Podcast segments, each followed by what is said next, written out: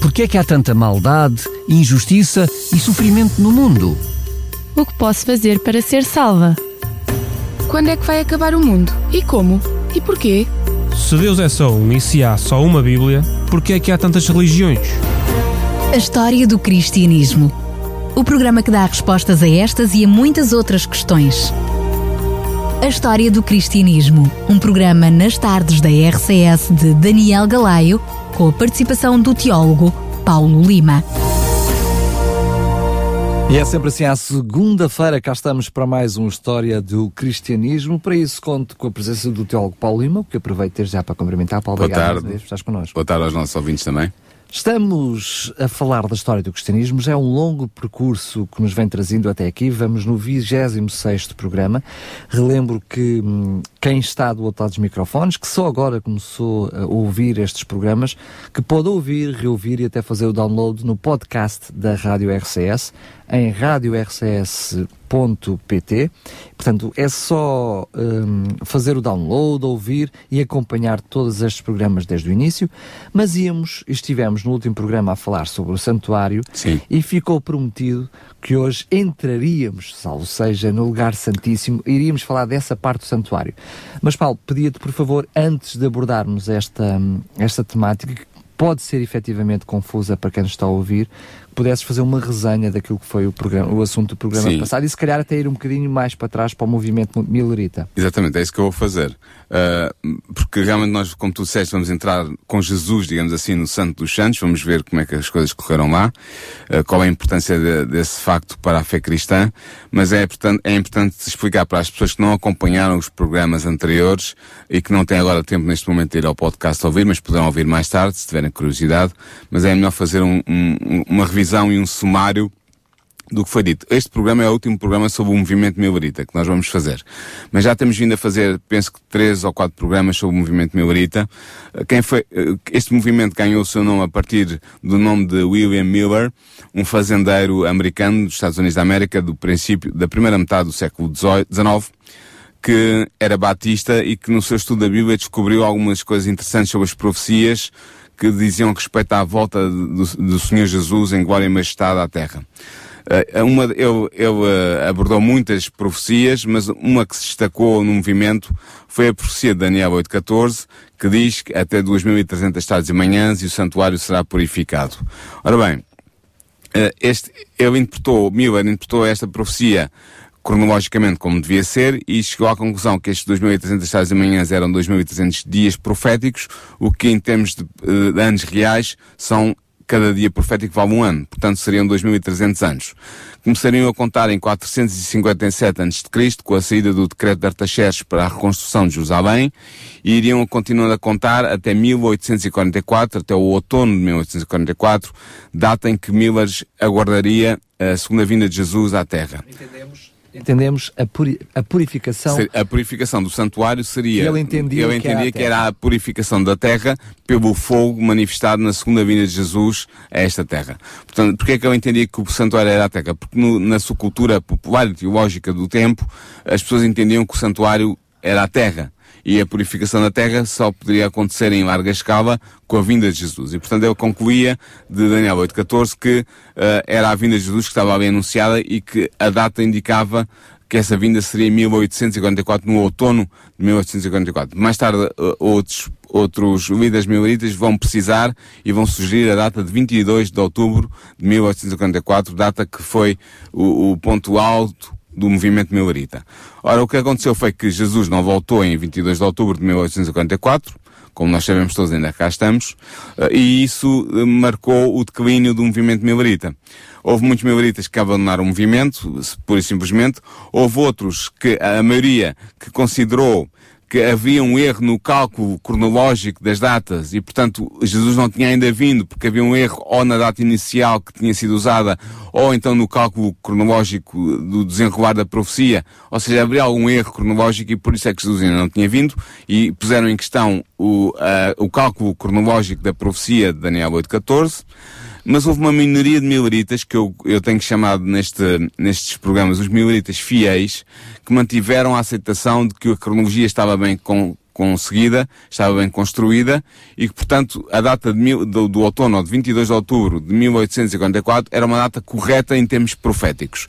O que acontecia era que o evento que estava previsto não era aquele que inicialmente se pensava, ou seja, que a purificação do santuário não era a purificação da terra por altura da vinda de Jesus. Então precisaram de ir estudar, aprofundar uh, o assunto sobre o santuário para tentar perceber que santuário afinal era este. Eles viraram, estes mileritas fiéis viraram-se para a Bíblia e começaram a investigar o santuário, a questão do santuário, o que é que era o santuário.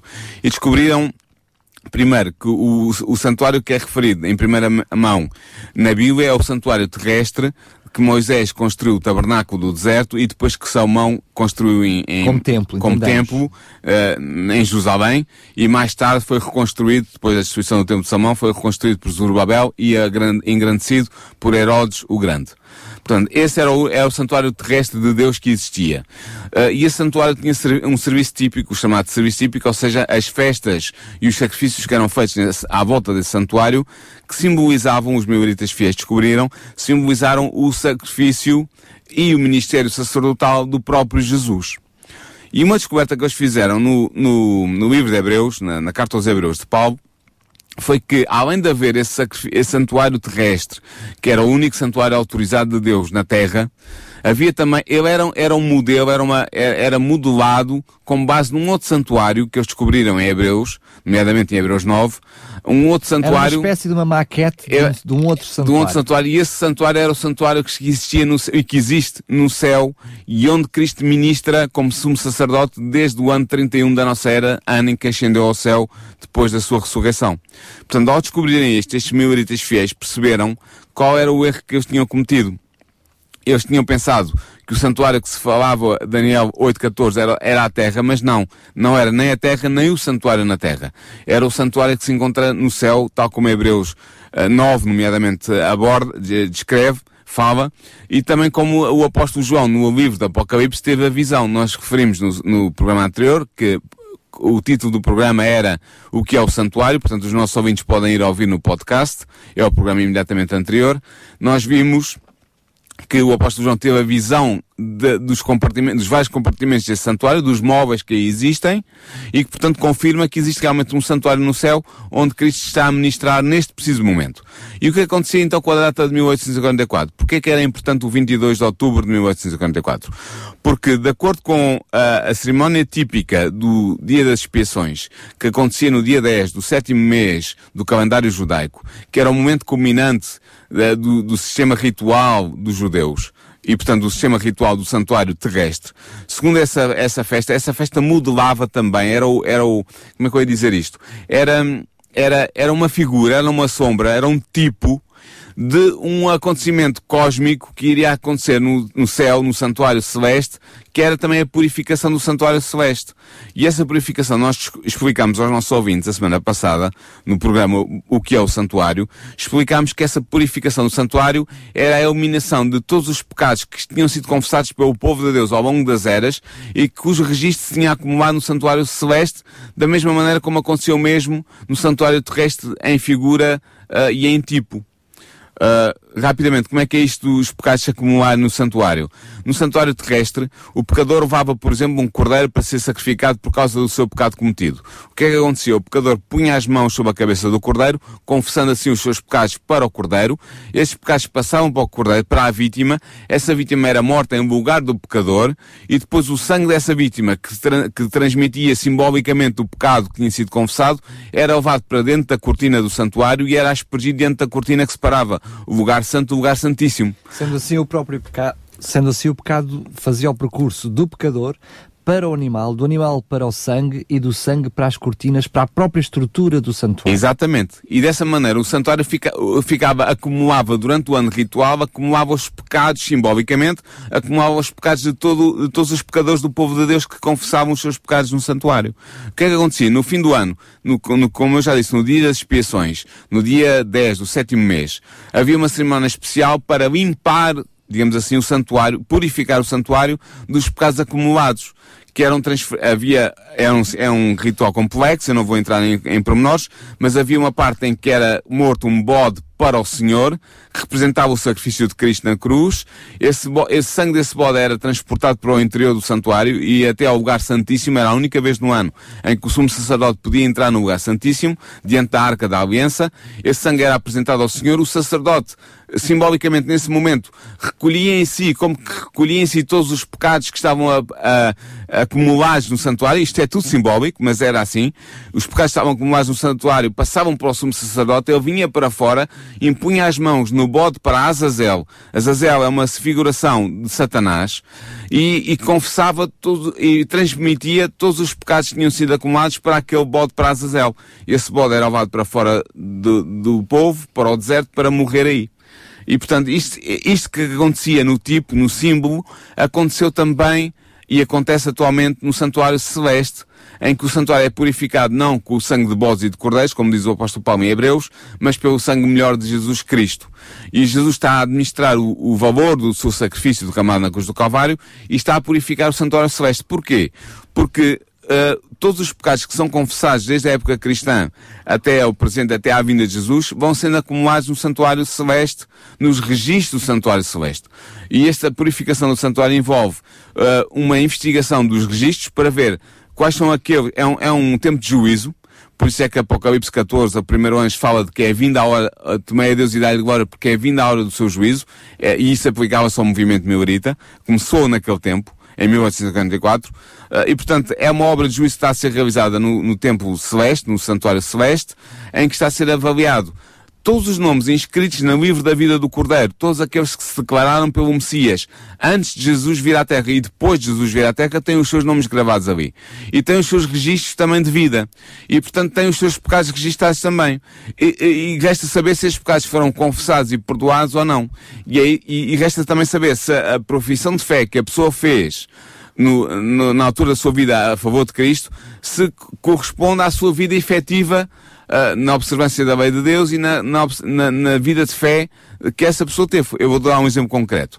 Uh, o, o, o Inquisidor-Geral da, da Espanha, no século XVI, Torquemada, não sei se os nossos ouvintes já ouviram este nome, mas ele é famoso porque foi o Inquisidor-Geral mais sanguinário e mais perseguidor dos judeus e dos cristãos novos e dos protestantes que houve em Espanha, no século XVI esse homem declarava-se ser cristão e dizia que tudo aquilo que ele fazia, as torturas que ele submetia às pessoas, a, a incineração nas fogueiras do, do, Santo Ofício, e tudo isso era feito tudo em nome de Cristo, e ele fazia tudo isso em nome de Cristo, da verdadeira, do que ele considerava ser a verdadeira Igreja de Cristo. O que eu pergunto é, quando o seu nome chegar ao, ao, ao juízo investigativo, quando chegar à altura de ser avaliado o seu nome, que está inscrito no livro da vida do Cordeiro, porque ele reclamou ser, ser discípulo de Cristo, o que é que vai acontecer a este homem? E eu deixo esta pergunta no ar. Portanto, ele vai ser, toda a sua vida vai ser escrutinada e vai ser visto se ele viveu realmente de acordo com os princípios de Cristo, do qual ele declarava ser discípulo, ou se não viveu. E vai ser tomada uma decisão. É isso, essa decisão que é tal sentença, esse tal juízo, julgamento, que depois lhe dará também uh, uma condenação ou uma recompensa. Ou uma recompensa. Exatamente. Portanto, é isto que Cristo está a fazer no Santuário Celeste desde 22 de outubro de 1844. Isto tentado a decorrer este processo no céu e decorrerá até à segunda vinda de Cristo. Porquê? Porque em Apocalipse 22 é dito que Jesus diz: Eis que eu cedo venho para dar, provar comigo, para dar o galardão que eu levo comigo àqueles que, que o merecem. E portanto, se Jesus vem recompensar os justos com o galardão, com a vida eterna, eu tenho que determinar pre previamente perante o universo inteiro, os anjos e os outros mundos não caídos, que nós acreditamos que existem pessoas inteligentes noutros mundos que Deus criou, mas que nunca caíram em pecado, mas que estão a seguir o percurso uh, do grande conflito entre o bem e o mal e do plano da salvação no planeta Terra, perante essas testemunhas que, Daniel em, em, no capítulo 7 diz que são milhões e milhões que servem o ancião de dias que está uh, uh, à frente desse processo, uh, perante essas testemunhas é preciso ver quais são aqueles que estão aprovados para ganhar a vida eterna e fazerem parte dos salvos para a eternidade e quais são os que não estão. Exatamente, sendo que depois, também Apocalipse nos diz que, eh, da mesma forma que o bode Azazel, o próprio Satanás será colocado sobre ele todos os nossos pecados. Será responsabilizado. depois, durante mil anos, como se fosse libertado no deserto. Exatamente. Portanto, tudo isso nós vemos. Nós vimos isso no, no, programa anterior. Os nossos ouvintes podem ver o programa com mais detalhe e com mais, mais bem explicado do que eu expliquei agora aqui resumidamente. Mas isto para nós podermos entrar no programa de hoje. Portanto, as descobertas sobre o santuário terrestre e sobre o santuário celeste foram a chave que resolveu o mistério do desapontamento milerita de 22 de outubro de 1844. Elas trouxeram à luz um completo sistema de verdades, ligadas entre si de forma harmoniosa, que mostraram que Deus tinha originado e dirigido o grande movimento do Advento e que indicaram ao povo de Deus um novo caminho a percorrer. Ou seja, a, a descoberta que os mileritas fiéis fizeram deste, de todo este sistema do santuário, de toda a simbologia que está por trás, da existência de um santuário no céu, do serviço que Cristo está a fazer, que é o antitipo do tipo que era realizado pelos sacerdotes terrestres, todo este sistema de verdades foi descoberto pelos mileritas fiéis e vieram trazer uma nova perspectiva sobre o cristianismo, uma nova perspectiva sobre o plano da salvação e uma, nova, uma nova compreensão de tudo o que eles tinham passado no movimento milerita anterior e por que razão tinha havido o desapontamento. Com o desapontamento, os mileritas tinham perdido de vista Jesus, de alguma maneira simbolicamente perderam de vista, mas agora, graças às novas descobertas sobre o santuário celeste, eles contemplavam no Santo dos Santos, no lugar santíssimo, Cristo, o seu sumo sacerdote, na sua obra de intercessão e de expiação, a luz que brilhava do santuário celeste iluminava o passado, o presente e o futuro, ou seja, respondia completamente aos mileritas fiéis porque é que tinha havido o desapontamento, porque é que tinha sido feito aquele anúncio de, de, do, do, ju, do, juízo que era iminente, que viria, porque é que haveria a, purificação do santuário, tudo isso fica explicado de repente a, aos olhos dos mileritas. E portanto, os mileritas fiéis sabiam agora que Deus os tinha conduzido pela sua providência.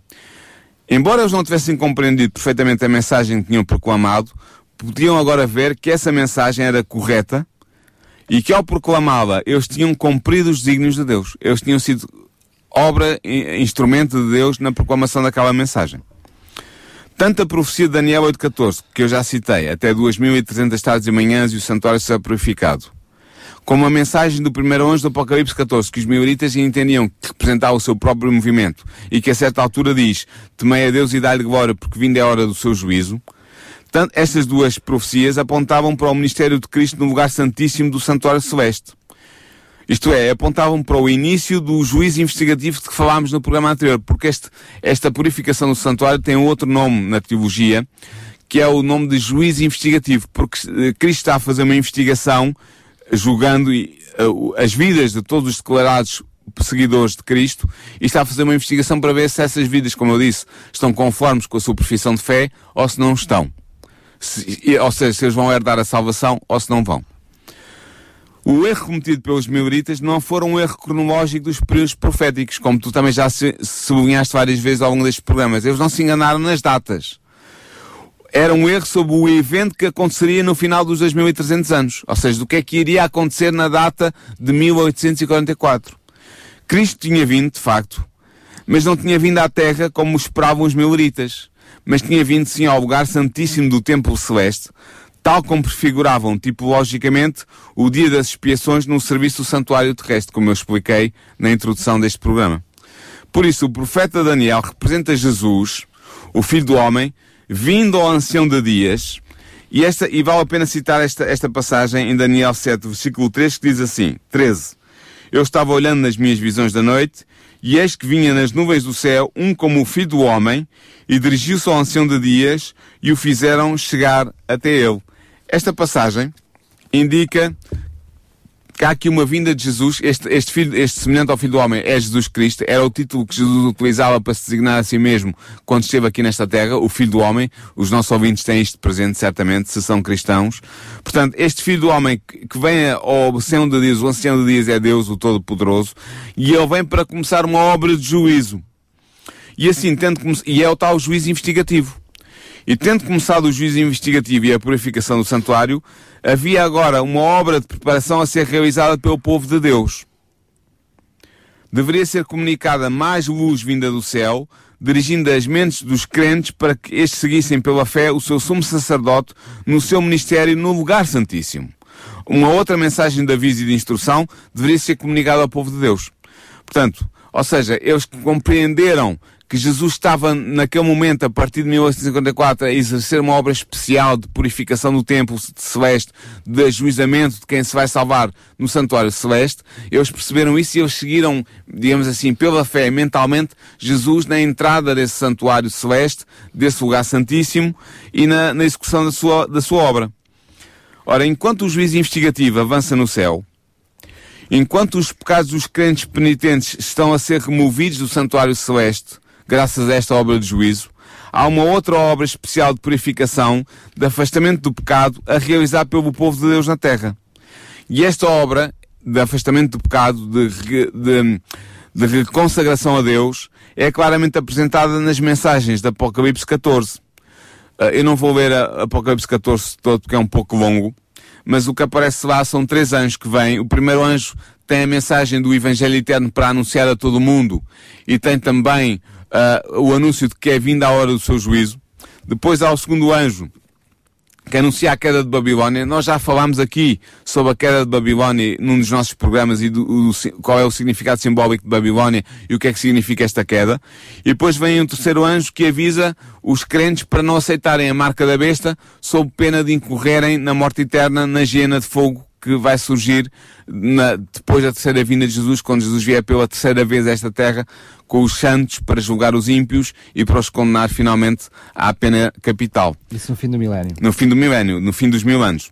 Portanto, quando esta obra estiver realizada, quando a, a, for realizada a, to, a todo o mundo o anúncio da mensagem, da tríplice mensagem angélica, então os seguidores de Cristo estarão prontos para a aparição, para a vinda de Cristo a esta terra. A vinda de Cristo como nosso sumo sacerdote ao lugar santíssimo para a purificação do santuário celeste, que é implicada pela passagem de Daniel 8.14, que diz até 2300 tais de manhãs e o santuário será purificado, e a vinda do homem, do filho do homem ao ancião de dias que eu acabei de ler, que é apresentado em Daniel 7.13, são descrições do mesmo evento. E este evento também é representado pela vinda do noivo ao casamento descrito por Cristo na parábola das dez virgens de Mateus 25. Nós já lemos aqui na semana, penso que foi na semana passada, Sim. foi? Correto. Todo, uh, toda a parábola de Mateus 25, mas eu posso resumir. Uh, é uma parábola que Cristo conta para, para ilustrar como será o tempo do fim, uh, a entrada no reino de Deus. E ele diz que há, um, há, há dez virgens, cinco loucas e cinco prudentes que estão com, seus, com as suas lamparinas acesas à noite à porta da entrada da casa do noivo, onde se vai realizar o, o, o banquete uh, do casamento, à espera que o noivo venha. E essas o noivo atrasa-se. Essas cinco virgens, só para, para. São dez, são cinco loucas e cinco prudentes. Essas cinco virgens, mais cinco virgens, que seria as dez virgens, são mulheres, portanto, são igrejas, é o povo. Uh, é o povo Deus. de Deus. E o noivo é o próprio Jesus. É Cristo. E o. A igreja que espera Jesus, Exatamente. umas estavam precavidas e, e, e outras não. E umas estavam com azeite extra na lâmpada e outras não. Adormeceram todas, porque o noivo demorou-se na sua chegada. Quando se ouviu o grito, vem o noivo, as cinco bocas, as cinco prudentes acordaram e espevitaram as suas, as suas lamparinas, que significa a palavra de Deus a, a, a, alimentada pelo óleo do Espírito Santo. E as cinco bocas tinham as lamparinas, mas não tinham o óleo do Espírito Santo e da fé que ele concede. Então eh, pediram às, às, às virgens prudentes que lhe dessem do seu. E eles disseram, nós não podemos dar, vão comprar para vós. E elas saíram e foram comprar. Entretanto, o novo veio, entrou com as virgens prudentes, as cinco prudentes, dentro do lugar onde se realizar o, o, o casamento, e depois as, as loucas não estavam lá. Quando elas voltaram, bateram à porta para o noivo lhes abrir a porta e permitir que elas entrassem para o casamento, e o noivo diz-lhes, apartai-vos de mim porque eu não vos conheço de lado algum. Portanto, esta proclamação, esta proclamação da parábola Aí vem o noivo foi feita no verão e no outono de 1854 pelos mileritas. Até, até chamado, ficou conhecido como o clamor da meia-noite. E porquê? A vinda do noivo acontece antes da realização do casamento. Simbolicamente. O casamento é um símbolo que representa a acessão por Cristo do seu reino. A cidade santa, a Nova Jerusalém, que é a capital e que representa o reino de Cristo, é chamado em Apocalipse 21, 9 e 10, a noiva, a mulher do Cordeiro. Eu posso ler até, para os nossos ouvintes não ficarem na dúvida, eu posso ler Apocalipse 21, 9 e 10, que diz assim, E veio um dos sete anjos que tinha as sete taças cheias das últimas sete pragas e falou comigo dizendo, Vem, mostrar-te a esposa, a mulher do Cordeiro e levou-me em espírito a um grande alto monte e mostrou-me a grande cidade, a Santa Jerusalém, que de Deus descia do céu. Portanto, esta esposa do Cordeiro, esta mulher do Cordeiro, é, é Nova Jerusalém, a capital do Reino de Deus. Do novo Reino de Deus. Portanto, a parábola da, na parábola, a noiva representa a cidade santa. E as virgens que vão ao encontro do noivo simbolizam a igreja. Como tu disseste, uh, mulheres são símbolos de igreja no, na, na literatura apocalíptica. No Apocalipse, os membros do povo de Deus são os convidados do casamento. E nós vemos, por exemplo, isso em Apocalipse uh, 19, versículo 9. Em Apocalipse 19, 9 diz assim: E disse-me: Escreve, bem-aventurado aqueles que são chamados à ceia das bodas do Cordeiro. E disse-me: Estas são as verdadeiras palavras de Deus. Portanto, aqueles que são chamados às bodas da ceia do Cordeiro, ou seja, à festa do casamento, são os, os cristãos, os membros do povo de Deus. Portanto, se eles são os convidados, não podem ser também a noiva. Isto é claro. Como diz o profeta Daniel, Cristo irá receber do ancião de dias no céu o domínio, a honra e o reino. Em Daniel 7,14 está lá indicado isto. Ou seja, ele irá receber a Nova Jerusalém, a capital do seu reino, adereçada como uma noiva ataviada para o seu marido, como diz João em Apocalipse 21, 2. Tendo recebido o seu reino, Cristo voltará à terra em glória para redimir os crentes que se sentarão com Abraão, Isaac e Jacó à mesa do reino de Deus para tomarem parte na ceia de casamento do Cordeiro. Portanto, a proclamação realizada pelos mileritas em 1854, no, no outono de 1854, eis que aí vem o noivo, levou milhares a esperar o regresso imediato de Cristo à terra. Ora, na verdade, o, noivo veio não à terra, mas ao ancião de dias no céu para o casamento, ou seja, para receber simbolicamente o seu reino. E por isso é que diz que as virgens que estavam preparadas entraram com ele para as bodas e fechou-se a porta. É isto que diz no final da parábola de Mateus 25, no, no versículo 10. Estas virgens, o povo de Deus fiel, não estariam realmente presentes no casamento, pois ele acontece no céu e elas estão na terra. Os crentes devem esperar o seu Senhor enquanto houver de, quando houver de voltar das botas, como diz uma outra parábola, a parábola do, ser, do servo vigilante, em Lucas 12, versículo 36. Ou seja, os crentes aguardam pela fé, crendo pela fé, que o Senhor venha das bodas para, as, para onde ele foi. Portanto, isto é interessante, esta parábola é muito interessante porque diz que o Senhor partiu para receber um reino e para um casamento, e só quando voltar do casamento é que os servos serão recompensados. É o que diz a parábola de Lucas 12. Mas estes servos, estes cristãos, devem também compreender a obra do Senhor no santuário celeste e segui-lo pela fé ao ele se apresentar perante Deus. E é neste sentido que é dito que eles acompanham Cristo ao casamento. Na parábola de Mateus 25, as virgens com azeite na candeia entraram com o noivo no casamento. Elas representam os mileritas que descobriram a verdade sobre o santuário no céu e sobre o ministério sacerdotal do Salvador e pela fé o seguiram na sua obra final de purificação do santuário celeste e na preparação para receber o seu reino. Na parábola de Mateus 22, que é uma outra parábola sobre o reino de Deus e sobre a, a parte final da história deste mundo, é usado o mesmo símbolo do casamento para, para retratar a instauração do reino de Deus. Nesta parábola há um rei que vai casar o seu filho e que organiza umas bodas, uma, uma, uma ceia de casamento e convida no seu reino todos aqueles que quiserem a virem às bodas. E toda a gente dá desculpas e ninguém vem às bodas do rei. O rei fica encolorizado, destrói a, cidade daqueles homens maus e manda os seus servos irem pelas estradas e pelos valados, recolherem todos os que encontrarem para participarem nas bodas do seu filho. Para virem ao casamento do seu filho. E isso acontece. Uh, e portanto, nesta parábola, o juiz investigativo é claramente representado como ocorrendo antes do casamento, ocorrendo nas bodas. Porquê? Porque antes do casamento, na parábola, o rei vem ver os convidados para verificar se eles estão trajados com o vestido de núpcias. É mesmo este o termo que é utilizado no texto bíblico. O que é este vestido de núpcias? É o impecável traje do caráter lavado e branqueado no sangue do Cordeiro. Como diz Apocalipse 7,14, bem-aventurados aqueles que lavaram as suas vestes no sangue do Cordeiro. Portanto, aquele que depois desta investigação é descoberto sem o vestido de núpcias é lançado fora. E isso acontece mesmo. O rei, na parábola, há, uma parte, há a parte final da parábola que diz que o rei foi investigar quem eram aqueles que estavam a tomar posse, a, a comer na ceia do cordeiro, a tomar posse juntamente com o cordeiro do seu reino, e vê que há um, um indivíduo que não tem a veste nupcial vestida.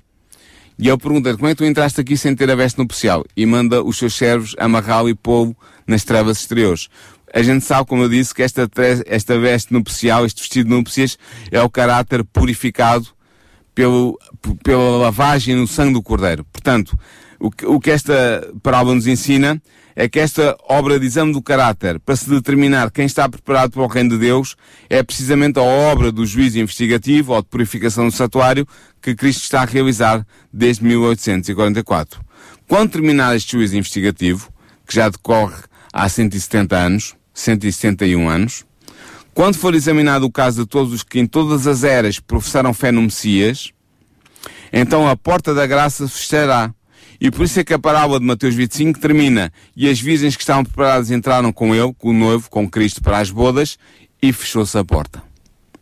Portanto, Jesus, resumindo, Jesus está a executar uma obra de juízo no santuário celestial, que é a purificação do santuário, a investigar quais são aqueles crentes em, que se, aqueles que se declararam crentes em Jesus, discípulos de Jesus, que são dignos de realmente serem salvos, que têm uma, uma vida em conformidade com a crença que alegaram ter em Cristo Jesus, em cu, cuja vida está de acordo com a lei de Deus e, e foi, foi inspirada, foi guiada e conduzida pelo Espírito de Deus, e portanto todos aqueles que foram declarados justos e justificados pela fé em Cristo serão salvos.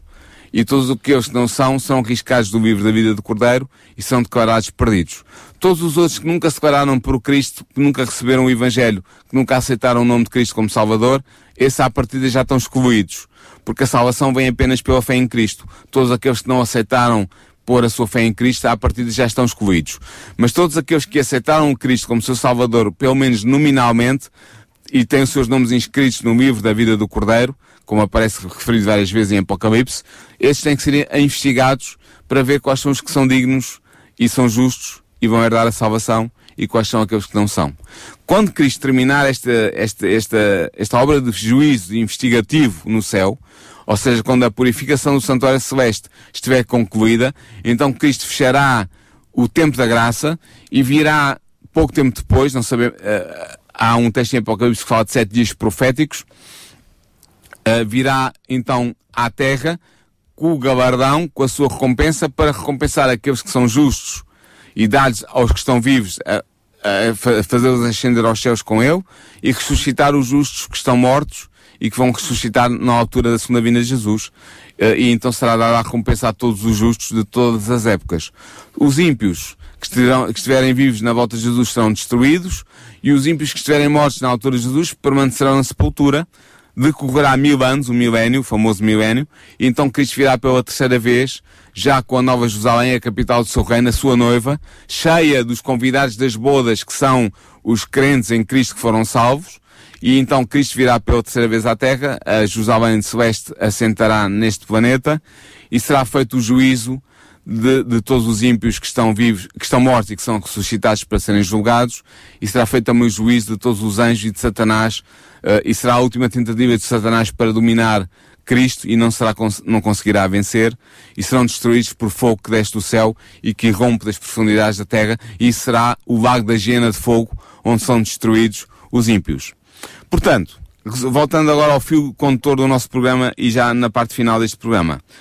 São aqueles que pela fé seguem Jesus na sua grande obra de expiação que recebem os benefícios da mediação de Cristo em seu favor, enquanto que aqueles que rejeitam a verdade sobre esta mediação de Cristo não são beneficiados por ela. Ou seja, Ellen White, neste capítulo, ela dá o exemplo dos judeus. Os judeus que, no tempo de Cristo, se recusaram a reconhecer Jesus como Messias e que continuaram com os seus inúteis sacrifícios de animais depois da morte de Cristo, depois de, do tipo ter recebido, ter encontrado o antitipo, depois dos sacrifícios que representavam Cristo terem perdido o valor porque o supremo sacrifício de Cristo tinha sido realizado, esses judeus que recusaram aceitar esse sacrifício de Jesus como Messias e continuaram com os seus sacrifícios de animais, não tiveram não puderam beneficiar da mediação que Jesus foi começar a partir do ano 31 no céu. Porque eles puseram-se fora dessa mediação. Isto é claro. O mesmo se passa com os cristãos que ignoram voluntariamente. Não aceitando o próprio mediador. Não aceitaram o é mediador. É eles puseram por fora. Eles puseram-se de fora porque eles não aceitaram o mediador e a sua mediação. O mesmo se passa com os cristãos que ignoram voluntariamente a obra de mediação do nosso sacerdote que está a ser realizada atualmente no céu. No serviço típico, ou seja, no, no santuário terrestre, nas festas de Israel, uh, o povo de Israel devia afligir-se no dia das expiações, devia jejuar, devia não, era dia de, em que não se trabalhava, era dia de jejum, e era em dia que os, os membros do povo de Deus afligiam as suas almas, porque eles sabiam que o sumo sacerdote estava a oficiar para conseguir o perdão para o povo, o perdão definitivo para aquele ano, e estava a, oficiar junto a Deus a entrar única, na única vez ao ano no, no, no lugar santíssimo perante a arca de Deus onde estava a glória de Deus, a Shekinah. E portanto as pessoas afligiam-se a sua, a sua alma, compungiam-se, arrependiam-se, estavam em jejum. Nós devemos hoje em dia fazer o mesmo, porque hoje estamos no, santo, no, no tempo do juízo investigativo no santuário celeste. E, portanto, devemos compreender bem qual é a obra de intercessão que o nosso sacerdote, Cristo Jesus, está a realizar no Santuário Celeste, para que nós possamos participar deste mesmo espírito e não sermos apanhados desprevenidos, mas estamos em consonância com o nosso mediador, que está neste momento a oficiar essa obra no céu. E é de sublinha, é isto que eu acho que é importante, e é para terminar o nosso programa de hoje, que ela diz que os homens não podem, com impunidade, rejeitar os avisos que Deus, na sua misericórdia, lhes envia. Ela dá três exemplos. Dá o exemplo de Noé. Noé, durante mil, 120 eh, anos, pregou que viria o dilúvio e haveria a destruição da terra pela água. Praticamente ninguém lhe deu crédito. Os que não ouviram foram destruídos pelo dilúvio. Ela dá o exemplo de Abraão em Sodoma, ou, ou, ou melhor, no tempo de Abraão em Sodoma. Sodoma foi avisada de que haveria a destruição iminente. Puderam apenas escapar Ló, a sua mulher e as suas duas filhas o juízo caiu sobre Sodoma, tal como foi anunciado, e os homens não, não, não receberam essa mensagem de aviso. No tempo de Cristo, o terceiro exemplo, Cristo afirmou claramente que aqueles que não, pelo facto de não receberem como Messias, Jerusalém e o templo seriam destruídos. E nós começámos a ir pelo primeiro programa desta série de programas, que foi exatamente isso que aconteceu. A destruição de Jerusalém no ano 70. Portanto, quando Deus dá uma mensagem de aviso ao seu povo, é bom que o seu povo a, a acolha no seu coração e passe a agir de acordo com ela. Uh, e esta mensagem que veio aos mileritas que eles descobriram é uma mensagem de aviso também para nós. Neste momento está a decorrer o juízo investigativo no céu, a purificação do santuário do céu.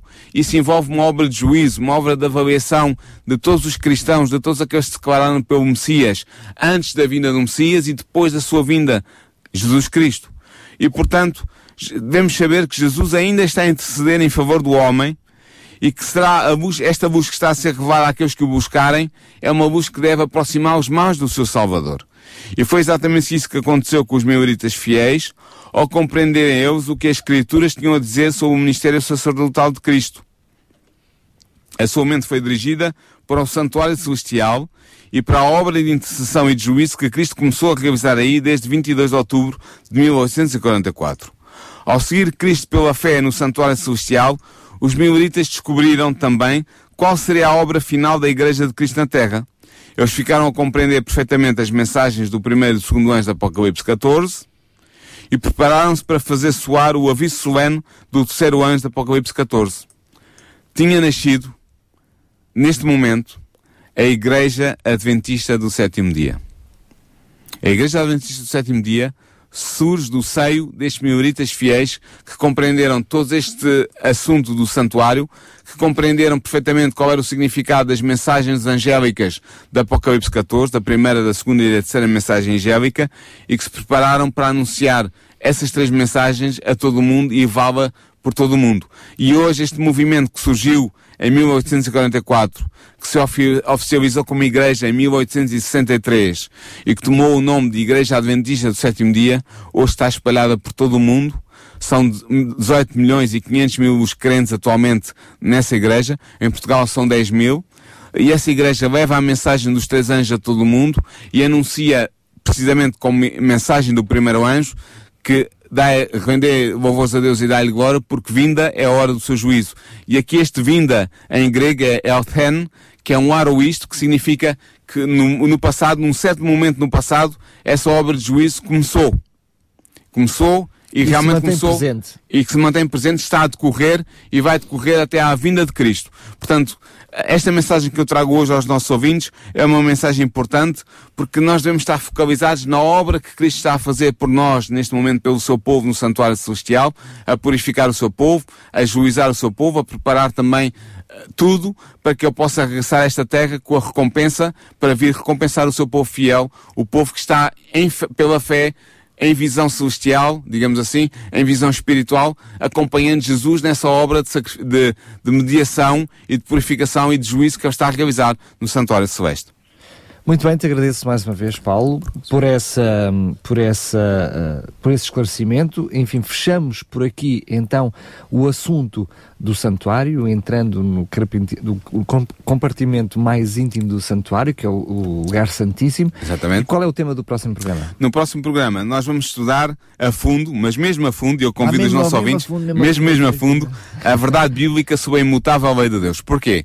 Porque há uma relação entre este juízo que está a ser executado no lugar santíssimo e a lei imutável de Deus, a lei dos Dez Mandamentos. E nós vamos estudar a fundo esse importante eh, assunto da lei imutável de Deus. Aliás, o capítulo de, de, do livro de, do grande conflito é exatamente este. O título é A Lei Imutável de Deus. Muito bem, relembramos que estamos ainda dentro destas áreas de, de, das profecias, temos estado paralelamente a, a, estudar a história do cristianismo e a analisar as profecias para perceber como é que tem decorrido... Daqui para, daqui para a frente vamos analisar mais as profecias e vamos ver as, também assuntos importantes para o povo de Deus no presente. Portanto, a parte histórica, digamos assim, do, do livro O Grande Conflito uh, termina hoje com com este programa e vamos começar a entrar cada vez mais em assuntos importantes para o povo de Deus que está preparado para a vinda de Jesus que nós acreditamos será em breve. Porque relembro que este programa a história do cristianismo não termina com os dias de hoje, da qual temos vindo a falar, um, mas termina precisamente com a vinda de Jesus Cristo e por isso a Bíblia vai nos dando indicações de preparações que devíamos ter, preparativos que devíamos estar a ter e o que é que vai acontecer precisamente imediatamente antes de Jesus vir.